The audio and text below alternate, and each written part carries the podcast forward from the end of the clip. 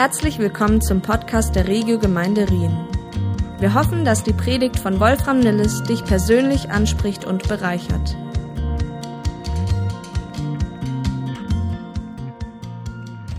Also wir machen heute Fortsetzung in unserer Serie Upside Down haben wir sie genannt.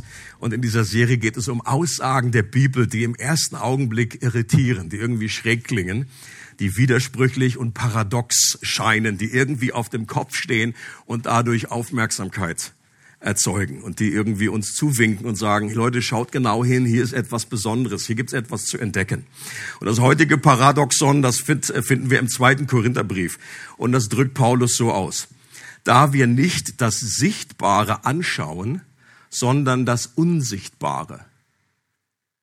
Denn das Sichtbare ist zeitlich, das Unsichtbare aber ewig. Also wir lesen da ja manchmal so schnell drüber, weil wir sagen, jo, das kenne ich schon, habe ich schon gehört und so weiter. Aber eben, Leute, das ist, wenn das nicht upside down ist, weiß ich auch nicht mehr. Man kann es so zusammenfassen, so heißt es äh, die Predigt, wir schauen auf das Unsichtbare. Das klingt ja so ein bisschen nach irgendwie ähm, dem, Ur, dem Urspiel, ich sehe was, was du nicht siehst, 2.0. Bei Bärenbrüder ist die Antwort immer Böhm. Also nicht Ines und Günther, die sind damit nicht gemeint, sondern gemeint ist Baum. Aber schon in einer besonderen Art und Weise. Ich sehe was, was du nicht siehst, ja, aber wir alle sehen irgendwie etwas Bestimmtes nicht. Ähm, und was, was ist damit gemeint? Was, was meint Paulus damit? Dieses scheinbare Paradox lässt sich schnell, schnell erklären, schnell nachvollziehen, wenn man versteht, dass die Bibel von zwei Arten des Sehens spricht. Da löst sich das mal sehr schnell wunderbar auf. Das Sehen mit den natürlichen Augen und das Sehen mit den geistlichen Augen oder des, die Augen des Herzens, wie es auch genannt wird. Und mit diesen Augen sehen wir die materielle Welt, die zeitlich ist und die vergänglich ist, sagt Paulus. Und mit den Augen des Herzens sehen wir die geistige Welt, die ewig ist. Und was Paulus hier nicht sagt, ist, es gibt ja auch Religionen, die sagen irgendwie, dass alles irgendwie Illusion ist. Also was man hier betrachtet, äh, das ist alles gar nicht echt, das ist nicht real. Ähm, das ist nicht das, was Paulus sagt. Er sagt, er spielt nicht das eine gegen das andere aus. Er sagt, das ist ganz, ganz real. Und wenn man irgendwie mit, mit, mit dem C irgendwie äh, nachts äh, irgendwie auf dem Weg zum Klo irgendwo gegenlatscht, dann merkt man das auch ganz schnell, wie real das ist. Äh, das Christentum ist nicht irgendeine so eine Religion, die sagt, es ist alles nur, äh, alles nur komisch und äh, sondern, aber er sagt, äh, das ist aber nicht die letzte Realität. Es gibt eine andere Wahrheit, die, die ewig ist, die noch tiefer ist und die darüber hinausgeht. Und deswegen ergibt es auch sehr viel Sinn, wenn Jesus an einer Stelle davon spricht und sagt, sie sehen und sie sehen doch nicht. Das ist auch, das geht genau in dieselbe Richtung. Er sagt, und deswegen spreche ich in Gleichnissen zu ihnen. Sie sehen, damit meinte er damals dann die Pharisäer und die eigentlich sich gegen Jesus stellen. Sie sagen, sie sehen zwar mit den Augen, aber sie sehen doch nicht mit diesen Augen. Und das Sehen mit den Augen des Herzens ist identisch mit dem Konzept des Glaubens. Das ist ein und dasselbe, der eine neue Sehfähigkeit beschreibt. Zu glauben heißt, wie neu zu sehen. Kann mich noch gut erinnern, als ich zum Glauben gekommen bin. Ich habe mir wirklich, habe wirklich die Dinge, auch die äußere Welt, die habe ich neu gesehen. Die war für mich, das Gras war grüner, es war alles schöner. Ich meine jetzt das normale Gras, nicht das, was ich vorher geraucht habe. Wer meine Geschichte kennt, der denkt gleich in komischen Wegen. Und besonders deutlich wird das im Johannesevangelium. Das Johannesevangelium ist wirklich so ein Evangelium, äh, wo es besonders um das Sehen geht. Johannes sagt am Schluss seines Evangeliums, dass er die vielen Berichte und die Aussagen und die Zeichen, die Jesus getan hat, alle aufgeschrieben hat, damit Menschen glauben. Und er meinte damit, dass sie in Jesus nicht nur das sehen, was mit den natürlichen Augen zu erkennen ist, dass er da ein, ein Israelit war, ein, ein normaler Mensch auf der einen Seite, sondern dass sie mit den Augen des Glaubens erkennen sollen, etwas sehen sollen, dass Gott, dass Jesus anders ist, dass hier Gott in menschlicher Gestalt ist. Und das beständige Anliegen von Johannes ist es in fast jedem Kapitel Menschen dabei zu helfen, nicht nur das zu sehen, was vor Augen ist, sondern dasselbe mit den Augen des Glaubens zu betrachten und eine tiefere Realität zu erkennen. Und ich gehe jetzt einfach durch ein paar Bibelstellen, damit uns klar wird und bewusst wird, mit uns daran erinnert werden, wie das im Johannesevangelium so stark ist. Es fängt an, Johannes 1, da sagt Johannes, wir sahen seine Herrlichkeit und gemeint ist die Herrlichkeit von Jesus eine Herrlichkeit voller Gnade und Wahrheit, wie nur er als der einzige Sohn sie besitzt, er, der vom Vater kommt.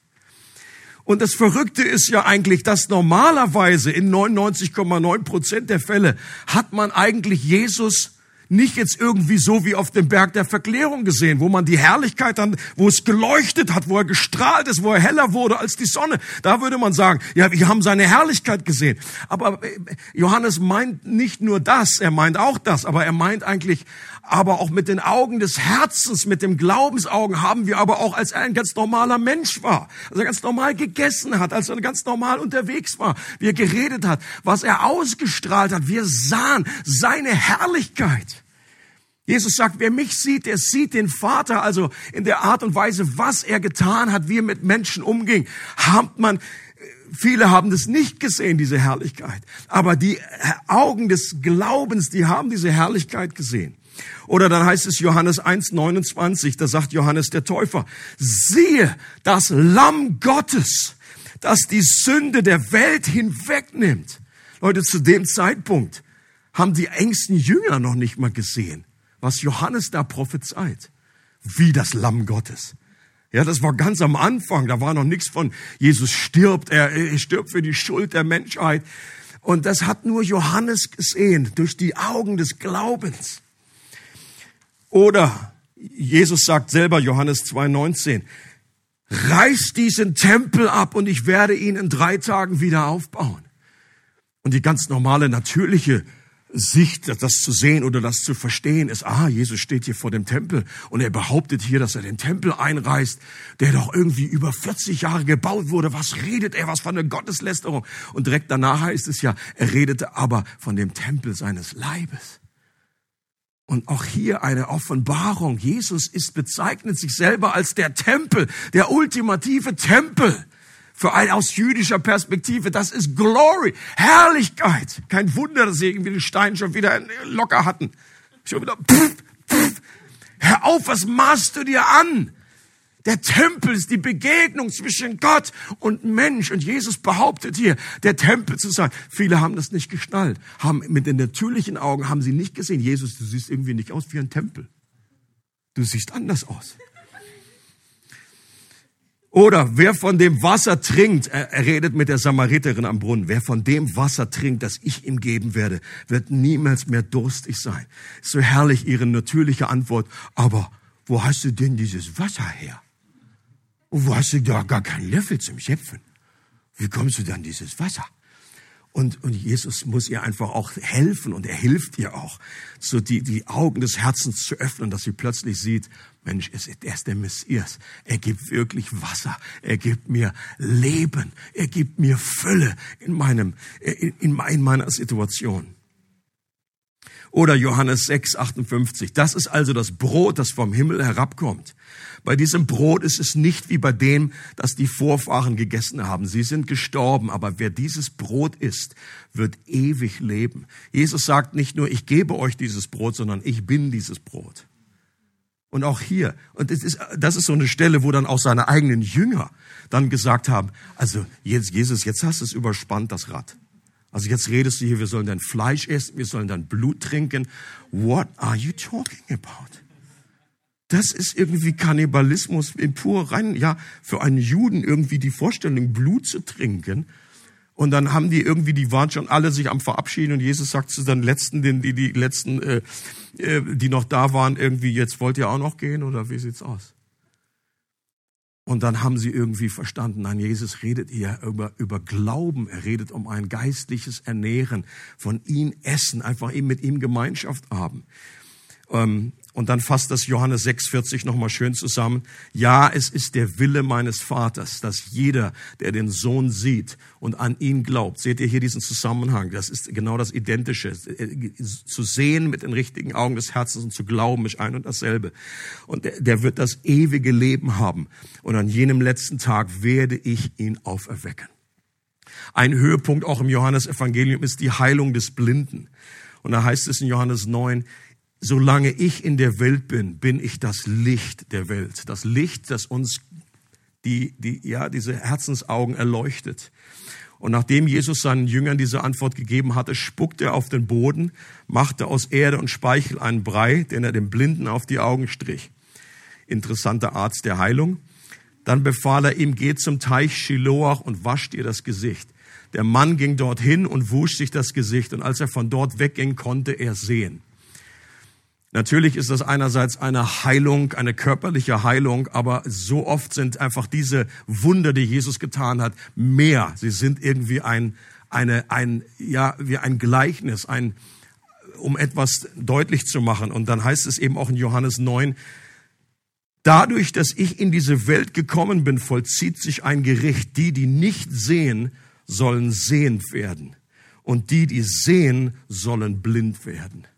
Und Jesus macht mit diesem, mit der Heilung, das ist der Ausgang, dass er darüber, und dann gibt's ein riesiges Palaver und die Pharisäer hin und her, wer hat dich da geheilt und so weiter. Und dann kriegen auch die Pharisäer mit, dass Jesus das sagt und, und sie sagen, sind wir denn auch blind? Und Jesus sagt, wenn ihr die Demut hättet, zuzugestehen, dass ihr nicht richtig sehen könnt, dann könnte euch geholfen werden. Ich würde euch heilen. Ich würde euch die Augen des Herzens öffnen. Aber jetzt behauptet ihr, nein, wir sehen, wir sehen das richtig. Du bist falsch. Deswegen bleibt eure Blindheit. Es geht um die, letztendlich um diese geistliche Dimension. Und im Gespräch mit Nikodemus macht Jesus deutlich, was die Voraussetzung für einen Menschen ist, damit dieser mit diesen Augen des Herzens überhaupt sehen kann. Johannes 3,3, berühmte Stelle, wo Jesus sagt, wenn jemand nicht von neuem geboren wird, kann er das Reich Gottes nicht sehen. Und ich möchte dir einfach zusprechen, wenn du das Reich Gottes sehen kannst, wenn du einen Geschmack dafür hast, wenn du weißt, dass Jesus der Sohn Gottes ist, dann hast du das größte Geschenk und das größte Wunder aller Zeiten schon erlebt. Du bist von neuem geboren worden. Und wenn du das noch nicht erlebt hast, dann wartet das größte Wunder noch darauf, von dir entdeckt zu werden. Wenn, wenn Jesus sagt, durch den Geist, wenn du durch Geist wiedergeboren wirst, lass das zu, dass du nicht nur biologisch am Leben bist, sondern eine, ein Leben hast in der Verbindung mit mir. Das nennt die Bibel dieses neue, dieses Zoe-Leben, dieses göttliche Leben. Eine Wiedergeburt. Nicht irgendwie nach dem Tod, sondern jetzt in diesem Leben schon von neuem geboren, von oben geboren. Und dann sehen wir, wir, wir sind wie dieser Blinde und wir sollten das feiern, das sollte uns, uns, uns flashen, jeden, jeden Tag neu. Ich kann sehen, ich weiß, wer dieser Jesus ist. Es ist mir gegeben worden. Du bist der Messias, der Sohn des lebendigen Gottes. Ich kann die Realitäten des Reiches Gottes sehen, auch wenn ich das nicht in Perfektion sehe und erst in der Ewigkeit ganz sehen werde können wir das jetzt schon erkennen. Und die Frage ist, was sollen wir denn besser sehen? Und da habe ich drei Gs zusammengestellt. Drei Gs kann man sich gut merken. G, G, G. Das erste G ist, was wir sehen sollen, ist Gott selbst. 2. Korinther 4, Vers 6 sagt Paulus diese unglaublichen Aussage. Denn derselbe Gott, der gesagt hat, aus Finsternis soll Licht hervorstrahlen, der hat es auch in unseren Herzen hell werden lassen, so dass wir in der Person von Jesus Christus den vollen Glanz von Gottes Herrlichkeit erkennen. Und Paulus beschreibt hier im Grunde nichts anderes als diese Wiedergeburt. Das ist passiert in dem Moment, als du zum Glauben gekommen bist. Derselbe Gott, der am Anfang bei der Schöpfung gesagt hat, es werde Licht und es ward Licht. Der hat auch gesprochen in diesem Moment, es werde Licht in deinem Leben. Und dann hast du plötzlich Licht bekommen, damit du die Erkenntnis, die Herrlichkeit Gottes im Angesicht Jesu Christi erkennen kannst. Leute, das ist das größte aller Wunder. Das ist das größte Geschenk, was du jemals erleben kannst. Gottes Wesen, seinen Lichtglanz, seine Herrlichkeit zu erkennen. Jesus hat genau dafür gebetet in Johannes 17. Vater, ich will, dass die, die du mir gegeben hast, dort sind, wo ich bin. Sie sollen bei mir sein. Wofür? Damit sie meine Herrlichkeit sehen. Es gibt so viele schöne Dinge, die wir erleben können in diesem Leben. Aber das größte, das aller, aller, allergrößte Geschenk ist, dass wir Gottes Herrlichkeit sehen im Angesicht Jesu Christi. Heute und alle Schwierigkeiten hin oder her, wenn das auch, auch die Schwierigkeiten dazu führen, dass wir mehr von Gottes Herrlichkeit sehen, dann ist es das wert. Wir sollen mehr von Gott erkennen und das ist das, das darin besteht das ewige Leben. Der zweite G ist, das zweite G ist die geistliche Familie. Was meine ich damit? Ich lese gerade ein Buch von Francis Chan äh, da geht es darum, äh, Letters, äh, also Briefe an die Gemeinde.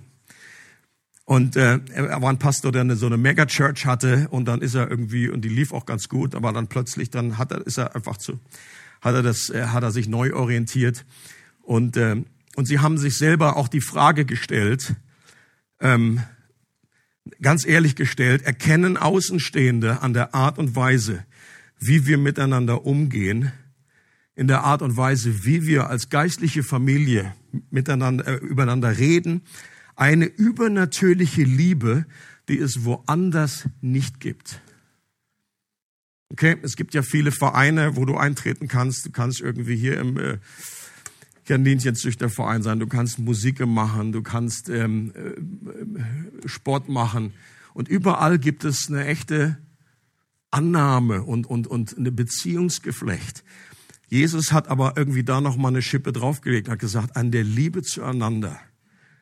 Daran wird die Welt erkennen, dass ihr meine Jünger seid, wenn ihr Liebe habt. Und zwar eine Liebe, die sich aufopfert für den anderen, die sein Leben hingibt für den anderen. Und äh, oder auch im Johannes äh, in den Briefen heißt es, wer, wenn wir wenn wir den nächsten, unseren Geschwister, unseren Bruder, unsere Schwester nicht lieben, dann lieben wir Gott auch nicht. Und er bringt es richtig irgendwie auf den Punkt. Er sagt, okay, wir können noch so behaupten, dass wir Gott lieben, wenn wir den Nächsten, wenn wir unseren Geschwistern nicht lieben. Und da, die haben sich ganz ehrlich diese Frage gestellt. Ich sage, meine Güte, das ist echt eine ehrliche Frage. Und ich glaube, keine, keine Church ist da perfekt drinne. Aber ich glaube, das ist ein Ziel, wo wir hinwachsen sollten. Dass man nicht nur einfach nett auf einem normalen menschlichen Level irgendwie miteinander unterwegs sind, sondern dass wir einander so lieben und unser Leben bereit wären zu geben für den anderen. Dass wir einfach ein, eine Sicht bekommen, was Church ist, eine Sicht bekommen, was Gott in dem Leben von den anderen gemacht hat. Und in demselben Gebet, wo Jesus darum betet, ich möchte, dass alle meine Herrlichkeit sehen, betet er auch oder sagt, die Herrlichkeit, Vater, die du mir gegeben hast, die habe ich nun auch ihnen gegeben, damit sie eins sind, so wie wir eins sind. Jesus sagt damit, es ist auch Herrlichkeit, nicht nur die Herrlichkeit Gottes zu sehen, sondern die Herrlichkeit Gottes in Menschen zu sehen, die uns hilft, Menschen so zu lieben, dass wir eine völlig andere Perspektive bekommen. Und da ist Fran nicht mehr ganz normal Fran als Mensch, sondern sie ist eine Geliebte Gottes, eine Tochter Gottes. Sie ist der Natur Gottes teilhaftig geworden. Und das zu erleben, sie so anzusehen, bringt einen riesen Unterschied. Paulus sagt, wir kennen nun niemanden nach dem, mehr nach dem Fleisch, sondern wir sehen Menschen als neue Schöpfung in ihrer neuen Identität, dass sie verbunden sind mit Gott, dass diese Herrlichkeit in ihnen lebt. C.S. Lewis hat das auch so schön auf den Punkt gebracht und sagt, es ist eine ernsthafte Angelegenheit, in einer Gesellschaft aus lauter potenziellen Göttern und Göttinnen zu leben sich daran zu erinnern, dass der langweiligste und uninteressanteste Mensch, mit dem man sich unterhält, eines Tages ein Wesen sein kann, bei dem man den Wunsch hätte, es anzubeten.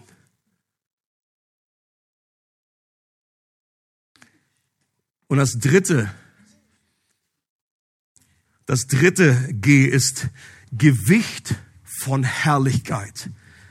Und das kommt in diesem Vers, den wir schon angeschaut haben, aber etwas noch, ein Vers noch weiter vor, 2. Korinther 4, wo Paulus sagt, deshalb ermatten wir nicht.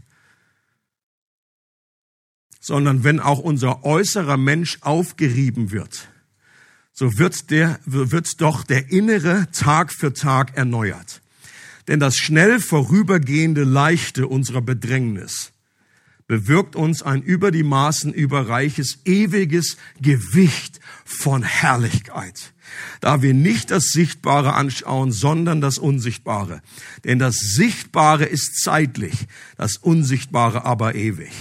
Leute, was für eine Aussage. Und erst recht, wenn man weiß, was dahinter steht, dass ein Paulus hier nicht schreibt, irgendwie am Swimmingpool, im Whirlpool, mit dem Cocktail in der Hand, sondern dass er im zweiten Korintherbrief, im ganzen Kapitel 11, dass er eine riesige Liste aufzählt, wenn er selber sagt, das schnell vorübergehende Leichte unserer Bedrängnis, da musst du einsetzen. Ich bin fünfmal, habe ich 40 Schläge weniger einbekommen. Ich habe bin dreimal schiffbrüchig gewesen. Ich habe dreimal wurde ich mit Ruten geschlagen. In der Gefahr vor meinem Volk, in der Gefahr vor Hitze, in der Gefahr vor Räubern. Ähm, was der alles durchgemacht hat und was er sagt ist, das ist schnell, kleines, leichte unser Bedrängnis. Es geht schnell vorüber. Und in diesem Versen bringt er das Bild von einer Waage, dass er sagt, okay, all das Leiden, was er erlebt hat, auf die eine Waagschale gepackt schlägt überhaupt nicht aus, kommt, zieht das Ding überhaupt nicht runter. Warum? Weil auf der anderen Seite der Waagscheile das Gewicht der Herrlichkeit von all dem, was Gott aus diesem ganzen Kuddelmuddel, aus diesem ganzen, äh, aus diesem Leiden heraus an Positiven schafft, die Belohnung, die er uns versprochen hat, die ewige Herrlichkeit bei Gott zu sein, das wiegt so schwer, dass das andere vernachlässigbar ist. Und Leute, das ist amazing. Und das verändert die ganze Perspektive unseres Lebens. Egal, wo du gerade drin steckst, egal, was du denkst, was einfach nicht vorangeht, wo du einfach betest, wo Schmerzen sind, wo Krankheit ist, wo äh, du irgendwie eine, eine Not hast oder einfach ausgelaugt bist oder whatever. Die Perspektive, die Sichtweise ist so, dass Paulus sagt, deshalb ermatten wir nicht. Das ist der Grund, wie wir frisch bleiben können im Glauben, frisch bleiben können in unserer Nachfolge. Und der äußere Mensch wird aufgerieben. Damit meint er nicht nur, dass wir älter werden, das auch, sondern das sind alles da drin, ist alles enthalten, was, was in diesem Leben uns zusetzt, was, was schwierig wird, was einfach herausfordernd ist. Aber der Innere wird Tag und Tag erneuert, wenn wir eine neue Sichtweise bekommen. Mose wird in Hebräer 11 als Beispiel angeführt da heißt es, für ihn war die Schmach des Christus ein größerer Reichtum als alle Schätze Ägyptens. Warum? Er schaute auf die Belohnung. Leute, der war, der hatte das beste Leben damals irgendwie aufgezogen am, am, äh, am Hof des Pharaos. Er war, in Saus und Braus, der hatte alles, äh, alles an Reichtümern, alle an, an Macht und Einfluss. Und dann hat er sich aber entschieden, mit dem Volk Israel mit den Sklaven irgendwie in die Wüste zu ziehen. Great idea. Und alle, die ihn kannten, haben gesagt, sag mal, bist du jetzt völlig bescheuert? Und das ist, für ihn war das größerer Reichtum, abgelehnt zu werden. Und ähm, auch als Leiter war das nicht nur einfach, die 40 Jahre, hat zwischendurch ist er dran verzweifelt und gesagt, Gott, kannst du bitte dieses Volk von mir nehmen? Ich kann sie nicht mehr ertragen. Das geht auf keine Kur, das kann keiner ertragen. Aber er schaute auf die Belohnung. Oder ein anderes geniales Beispiel aus der Bibel selbst. Äh, für, für diese Realität ist es ist das, äh, die Story von Elisa und seinem Diener. Ähm, habt ihr sicherlich äh, schon mal gelesen oder ich fasse es kurz zusammen.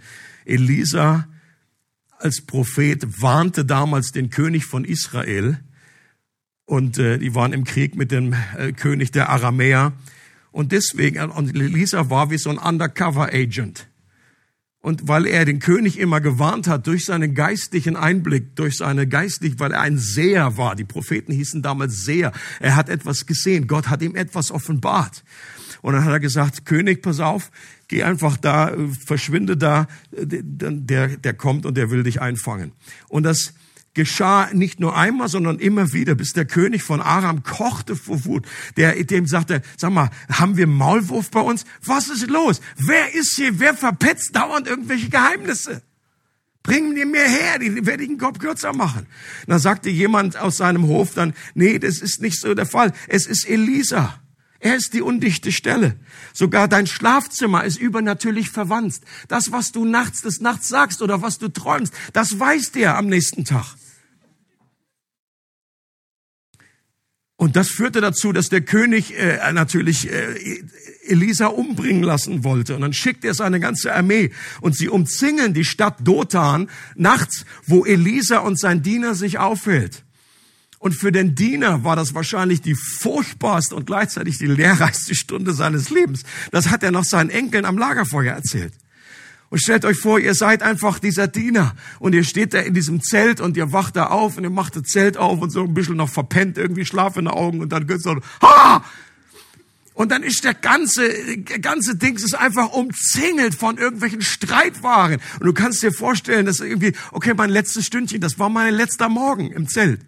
Du guckst noch mal so schön, oh, so ein schöner Sonnenaufgang, das ist der letzte. Und, äh, und meine Reaktion an der Stelle wäre gewesen, dass ich den Leuten irgendwie schnell zurufe, ihr wollt bestimmt zu meinem Boss. Elisa hat die Sachen verpetzt, ich weiß es, ich war dabei. Es hat nichts mit mir zu tun. Ich hätte noch was vor, ich würde noch gern frühstücken, aber hier, Elisa äh, war derjenige, den er sucht. Und dann geht er zu seinem äh, Chefe und weckt den auf und er sagt, Elisa, we are dead. Draußen ist eine Armee und die wollen uns alle umbringen. Die sind nicht gekommen, um irgendwie Friedenspfeife zu rauchen. Die wollen uns umbringen. Und, und was machen Sachen? So. Und Elisa wacht auf und war irgendwie tiefenentspannt. Ich weiß nicht, ob er schon eine Nacht vorher oder im Traum oder in dem Morgen einfach gesehen habe. Ähm, und er sagt zu ihm, hab keine Angst mach dir keine Sorgen, weil das so viele sind. Auf unserer Seite sind noch mehr. Und der Diener, was ist mit dir los? Was hast du jetzt geraucht? Wovon hast du geträumt? Wir sind zu zweit und das sind Hunderte. Wo, wo stimmt deine Mathematik nicht?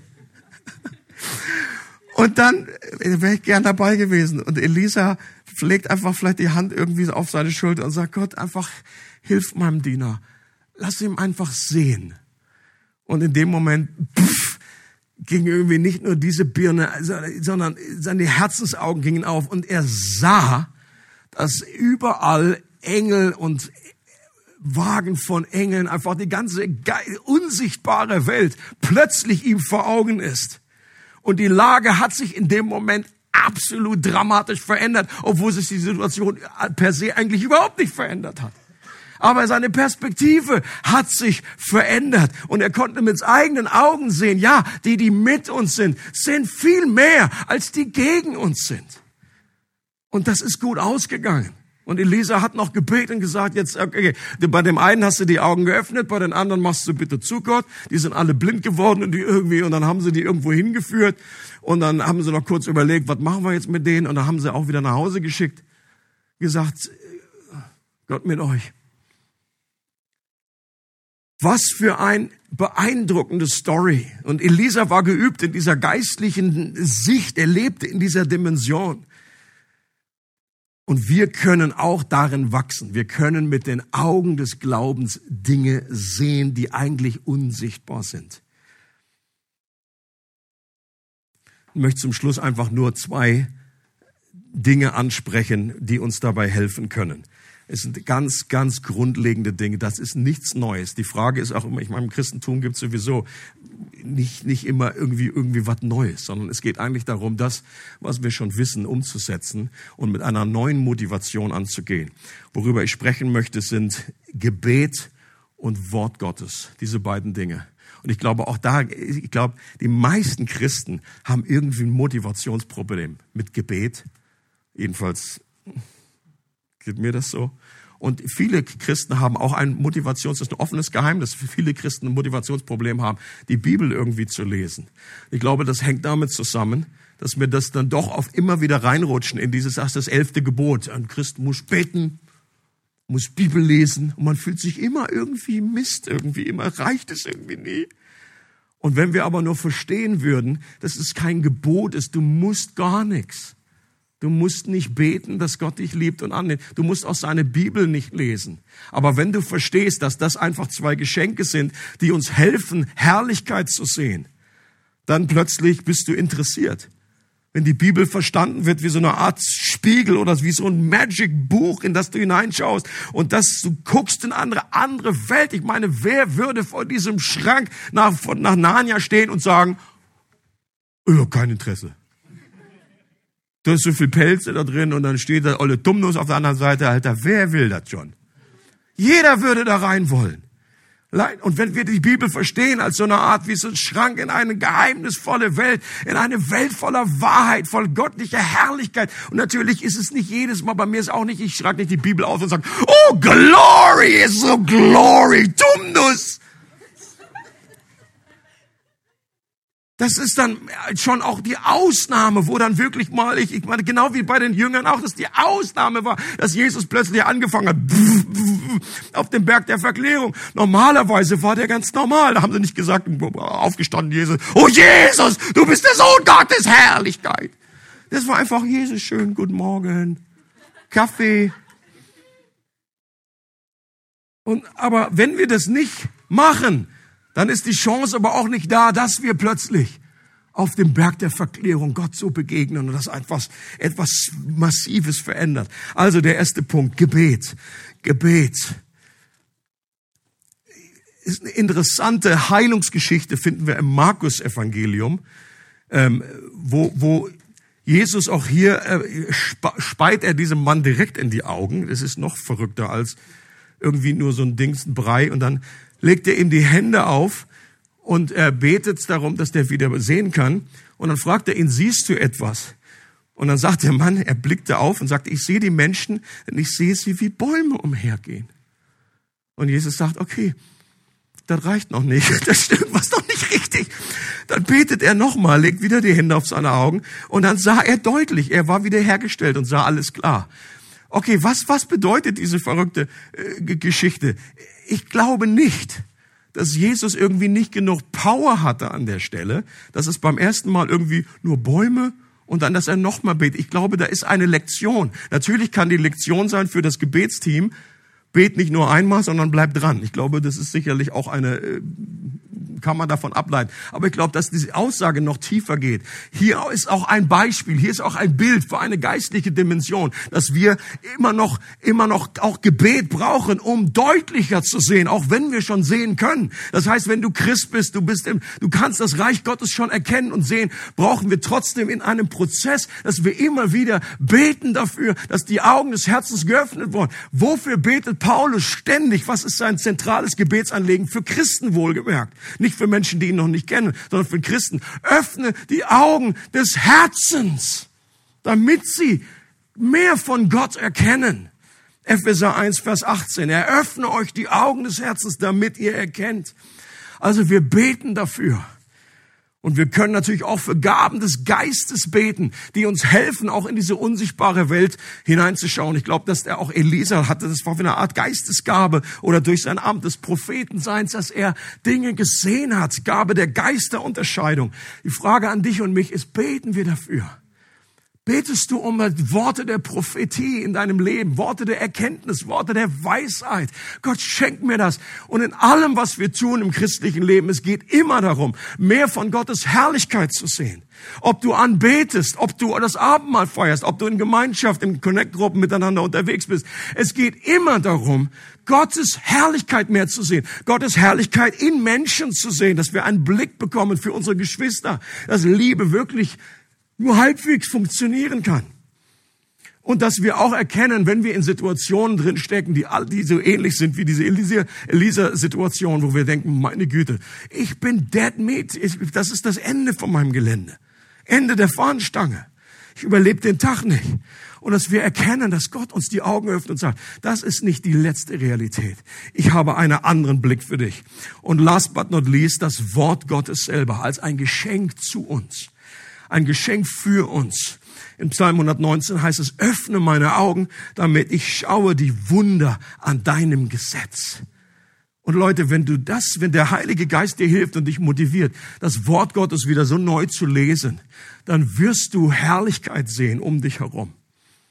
Und äh, möchte zum Schluss ein Zitat bringen von, von Georg Müller. Den kennen sicherlich auch einige von euch. Der ist ähm, der Waisenvater von Bristol. Und der ist als Mann des Glaubens in die Geschichte eingegangen, weil er seinen ganzen Dienst so gelebt hat, dass er immer wieder sich an Gott gewandt hat. Er war ein Mann des Gebetes und ein Mann, der, und vor allen Dingen, wenn es darum ging, Finanzen zu sammeln für seine Waisenkinder, und er wusste oft nicht am Morgen, wo am Abend das Essen herkommt. Und er hat gebetet und er hat sein, sein Dienst ist dafür bekannt geworden, dass er das nicht rausgehauen hat. Der hat keinen Telegram-Kanal gehabt. Der hat nicht irgendwie eine Rundmail geschickt und sagen, Leute, wir brauchen Finanzen, sondern er hat einfach Gott vertraut, dass Gott den Menschen das aufs Herz legt und der hat Wunder über Wunder gesehen an Versorgung. Und was dahinter steckt in seinem Leben, war unter anderem eine Art des Umgangs, die er selber äh, so beschreibt. Georg Müller sagt, ich möchte jetzt meinen jüngeren Mitgläubigen, und aus seiner Sicht sind wir alle äh, jünger als er. Also zu diesem Zeitpunkt war er schon äh, einige Jährchen alt. Ähm, also fühl dich angesprochen. Ich möchte jetzt meinen jüngeren Mitgläubigen einige Hinweise geben, wie man geistlichen Genuss aufrechterhalten kann. Es ist unbedingt notwendig, dass wir regelmäßig und fortlaufend die Schrift durchlesen und nicht nur hier und da ein Kapitel aussuchen. Sonst bleiben wir geistliche Zwerge. Ich sage euch das voller Liebe. Die ersten vier Jahre nach meiner Bekehrung machte ich keinen Fortschritt, weil ich die Bibel vernachlässigte. Aber als ich regelmäßig die ganze Bibel durchlas mit Bezug auf mein eigenes Herz und meine eigene Seele, dann machte ich direkt Fortschritte. Mein Friede und meine Freude dauerten dann immer weiter an. Ich tue das jetzt seit 47 Jahren. Ich habe die ganze Bibel etwa 100 Mal durchgelesen und ich finde sie immer wieder frisch, wenn ich wieder von vorn anfange. Auf diese Weise haben mein Friede und meine Freude immer mehr zugenommen. Ich sah deutlicher denn je, dass die erste und große und hauptsächliche Angelegenheit, der ich mich jeden Tag widmen sollte, war eine Seele zu haben, die Freude am Herrn hat. Und die Art und Weise blieb dieselbe. Ich sah, dass das Wichtigste, was ich zu tun hatte, war, mit dem Lesen des Wortes Gottes und dem Nachsinnen über es hinzugeben. Was ist die Nahrung des inneren Menschen? Nicht Gebet, sondern das Wort Gottes und nicht das einfache Lesen des Wortes Gottes, so dass es nur unseren Sinn durchläuft, wie Wasser durch ein Rohr fließt, sondern dass wir das, was wir lesen, in Betracht ziehen, darüber nachdenken und es für unser Herz anwenden. Ähm, das ist das, was er für sich gefunden hat und was er gerne weitergibt. Natürlich ist das jetzt auch kein Gesetz. Es gibt andere Art und Weisen, wie, wie man die Bibel lesen kann. Aber ich glaube, der zentrale Punkt ist, dass wir nicht nur irgendwie kleine Snippets rausnehmen, nicht nur irgendwie von einzelnen Bibelversen leben, die einfach in keinem Zusammenhang stehen, ähm, sondern dass wir in großen Stücken, in Zusammenhänge ganze Briefe durchlesen, Evangelien durchlesen und dass das die Nahrung ist für unseren Geist. Und nicht, wie gesagt, als ein Gesetz. Du musst aber aber du darfst. Es ist ein Geschenk an dich, wenn du Herrlichkeit Gottes erleben möchtest. Und ich möchte, dass wir auch diesen Gottesdienst so beschließen. Ich übergebe gleich an ähm, äh, Melody, dass sie uns einfach anleitet, dass wir füreinander beten. So wie damals äh, Elisa für seinen Diener gebetet hat und gesagt, Gott, öffne seine Augen. Lass ihn sehen in der Situation, wo du gerade drin bist, deine Herrlichkeit, die du von Gott siehst oder wie wir uns miteinander betrachten, wie wir umgehen miteinander. Das macht einen Riesenunterschied. Ob wir einfach genervt sind von irgendwie XY, ob wir uns nur menschlich betrachten oder erkennen, meine Güte, da ist ein Kind Gottes, eine Tochter Gottes, ein Sohn Gottes, Herrlichkeit in ihn. Lass uns das erkennen, lass uns da gemeinsam verbeten. Amen.